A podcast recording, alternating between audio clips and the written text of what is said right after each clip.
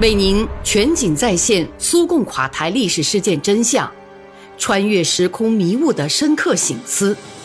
叩问各加盟共和国现状与未来。请听《大国悲剧：苏联解体的前因后果》。悲惨星期日，一九九一年一月，发生了维尔纽斯电视塔广场事件。将立陶宛和波罗的海沿岸地区另外两个共和国，甚至全苏已经酝酿成熟的问题推向一个全新的阶段。悲剧发生时，我正躺在医院。一九九零年十二月底，正值苏联第四届人民代表大会召开期间，我因心脏病发作住进了中央临床医院。心脏经不起两年来无所顾忌的折腾，如今很难想象。正常人会以这种虐待狂的方法来折磨国家领导人，但那些人向权力冲刺的时候，完全是不择手段的。发病前一周，我最后一次在代表大会全体会议上发言，我做了长时间的准备，分析了这些年的改革、这一时期的得失以及自己作为政府首脑所起的作用，力图实事求是地给自己做出评价和结论。我清楚地知道。这是我作为苏联部长会议主席的最后一次发言，实际上也是我为后人留下的遗言。他们会在未来的某一时间冷静地研究这些过去的年代，并给这个时代和我们所有的人以客观的评价。一九九一年一月十二号，一个星期六的晚上，戈尔巴乔夫来到我的病榻前，他肩负着一个不愉快的使命来见我。必须得到我个人同意，让我从苏联部长会议主席的岗位上退下来。对于我来说，这并不意外，因为早在1990年12月初，我就告诉他，在代表大会之后我要退休。我无法同意他的许多有关国家经济改革政策的观点，他们将最终断送苏联。现在，我在病房里再次向戈尔巴乔夫重申，我将退休。和一个多月前表示的一样，我向他提出两个请求：第一，不是现在交权，而是大约十天以后，当我出院的时候，我寄希望于那时我能够摆脱病魔的纠缠。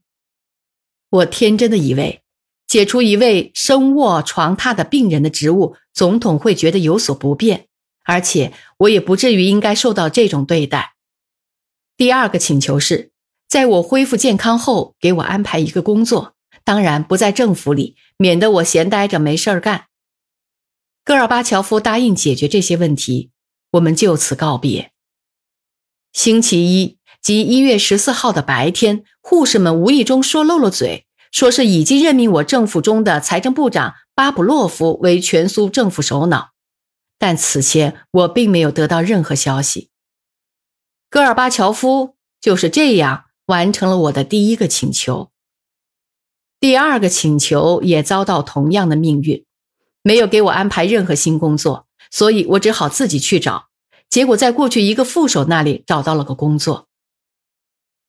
所以一月十二号和十四号对我个人来说是特别的日子，但是一月十三号更为重要。那天发生了好多事件，最终推动立陶宛，然后是其他加盟共和国。退出苏联。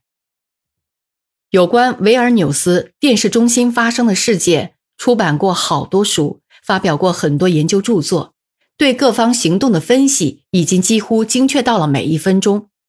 但是，当我阅读了大量出版物之后，却形成了这样一个印象：任何一方都没有说出事实真相，因为给任何重大事件写历史，都必须回答这样的问题，那就是。谁需要这样干？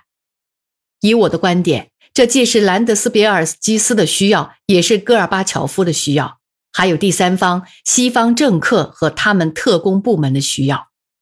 立陶宛的新领导对此的利益攸关之处究竟在哪里？立陶宛共和国最高苏维埃于一九九零年三月十一号通过关于共和国主权的决议之后，他们的行为变得无理而蛮横。他们对于国家总统向他们提出的呼吁、总统的指令、第三届人民代表大会的决议不加理睬，对于苏联最高苏维埃和苏联部长会议的决定毫不在意。他们还成立了国土保卫局，行使国防部的职能，并担负侦寻所谓不可靠分子的任务。在与其他加盟共和国接壤的边境设立了武装的海关检查站。他们组建了自己的武装部队，征召青年入伍，以代替他们应服的苏联兵役。他们实施了一系列措施，以限制非本地居民、军人及其家属的公民权利。事实上，苏联共产党的活动已被列为非法，共产党员开始遭到迫害，理由只是因为他们的党派属性。一九九一年一月初，为了保证执行一九九零年十二月一号发布的苏联总统令和与之相应的苏联国防部命令，为帮助各级军事委员会完成青年的现役征召工作，向立陶宛苏维埃社会主义共和国增派部队。立陶宛共和国领导人利用这一事实，通过报纸、广播和电视，在居民中煽动歇斯底里和狂热情绪，号召他们放弃苏联国籍，开展有组织的抵制和武力反抗，以对抗法律秩序。似乎苏联正在准备对独立的立陶宛进行武装入侵，而且声称第三届人民代表大会的决议对于作为另一个国家的立陶宛来说毫无意义。我们不承认苏联法律在立陶宛共和国的效力。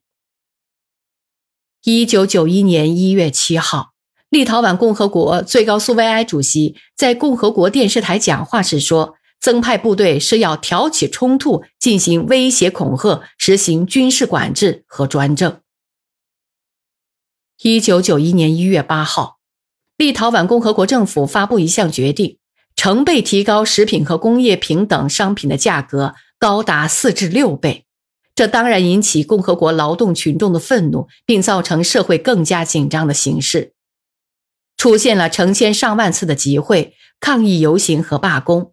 维尔纽斯、斯涅奇库斯、考纳斯等城市的劳动群众要求普伦斯科尼夫政府下台，最高苏维埃自动解散，还提出要在共和国实行总统制，签订联盟条约。恢复苏联宪法和立陶宛苏维埃社会主义共和国宪法。从一月八号起，兰德斯比亚基斯在国家广播电台和电视台多次向立陶宛共和国居民发表讲话，其中有这样的话：“我们的头上悬着利剑，它可能在任何一天、任何时候斩落下来。”他号召立陶宛人民支持立陶宛当局。按照共和国政府的指示，国土保卫局的人员会同萨尤基斯和立陶宛自由联盟的武装人员使用武力镇压了劳动群众的集会和示威游行，其代表和领导者遭到毒打。一月八号，在立陶宛最高苏维埃大楼前聚集了维尔纽斯各工厂企业的劳动群众三万来人，他们的标语上写着要求立即将食品价格降到原来水平。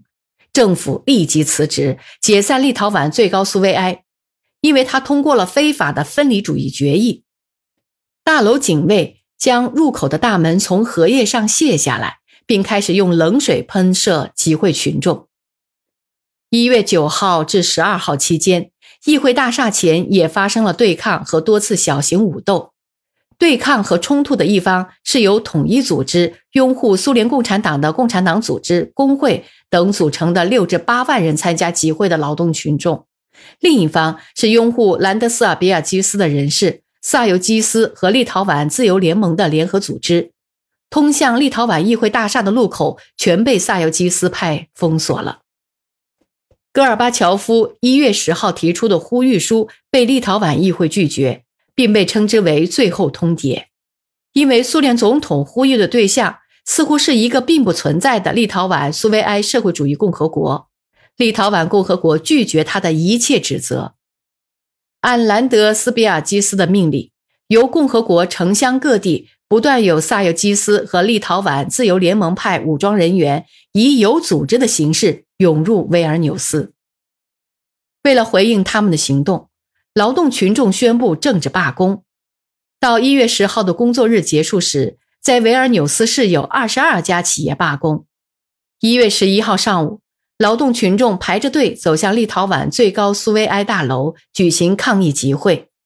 警察中队、国土保卫局的支队、萨尤基斯和立陶宛自由联盟的武装人员试图保卫集会群众，冲突的危机一触即发。这一天，所有大型企业和维尔纽斯铁路机务段都成立了罢工委员会。他们要求共和国内务部保障居民安全，避免发生激烈冲突。一月十一号，内务部队和国家武装力量的一些部队将报业大厦和全苏支援海陆空军志愿协会保护起来。按照兰德斯比尔基斯的建议，立陶宛最高苏维埃通过了一系列挑衅性的呼吁书和声明。号召居民和所有拥护他们的人尽快前往维尔纽斯去保卫政府大楼。一月十二号，共和国议会通过关于保卫立陶宛共和国的措施的决议。根据该决议，向共和国各部门，包括国土保卫局，下达了命令：如果发生袭击重要国家目标的行为，无论袭击者是谁，都要给予反击。立陶宛最高苏维埃副主席莫特卡宣布。立陶宛共和国和苏联处于战争状态，并号召同胞积极保卫共和国。一月十二号晚，劳动群众代表试图向立陶宛领导人递交要求政府辞职的信件，遭到守卫最高苏维埃大楼的国土保卫局人员和武装人员蛮横粗野的对待，结果劳动群众代表遭到毒打。在这种极端复杂的形势下。共和国的电台和电视却竭力推波助澜，昼夜不停地号召居民中的立陶宛人去武装抗击、保卫法治和社会安全的力量，号召他们同占领者、俄国侵略者展开武装斗争。萨尤基斯的领导人公开要求，用人们的鲜血奠基民族自由的圣坛。军队人员。他们的家属、持不同政见的人和非本土居民遭到各种威胁，诽谤性的反苏和反军谣言四起。为响应立陶宛共和国领导人的号召，向广播电视委员会和电视中心的大楼十万火急地调来了武装人员，其中有携带冲锋枪和手枪的人，有国土保卫局人员、萨尤基斯和立陶宛自由联盟的武装人员。以及从周遭城乡各地开来的拥护他们的青年人，在一月十号至十三号期间，集中组织了大量公共汽车，从共和国其他城市免费向维尔纽斯的战略目标运送居民。有的车上还装满了免费的食品和热饮料。汽车还拉来了不少幼儿园的孩子和各区中小学校的学生。大楼内的武装保卫也加强了。建筑物周围用卡车构筑了路障，阻挡了通向它的道路。一月十二号晚，立陶宛拯救民族委员会散发了致立陶宛最高苏维埃共和国部长会议、共和国广播电视工作者的传单，建议停止播放挑动骨肉相残的节目。但是这个呼吁书并未能送到，因为在议会中工作的工人们，只要手持呼吁书，就会遭到毒打。还有一部分则被萨尤基斯武装人员拘禁。立陶宛民族分裂主义的这些行动引起工人和志愿队员的极大愤慨。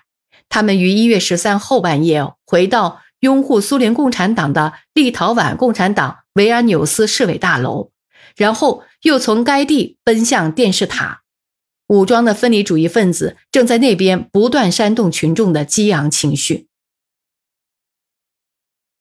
在这种情况下，为了保障社会安全和法律秩序，防止大规模冲突，解除武装分子武装，以保护赤手空拳的工人纠察队员，同时也为了制止电视节目煽动居民发生流血冲突，苏联内务部所属内务部队指挥部和维尔纽斯卫戍司令部采取了相应的措施，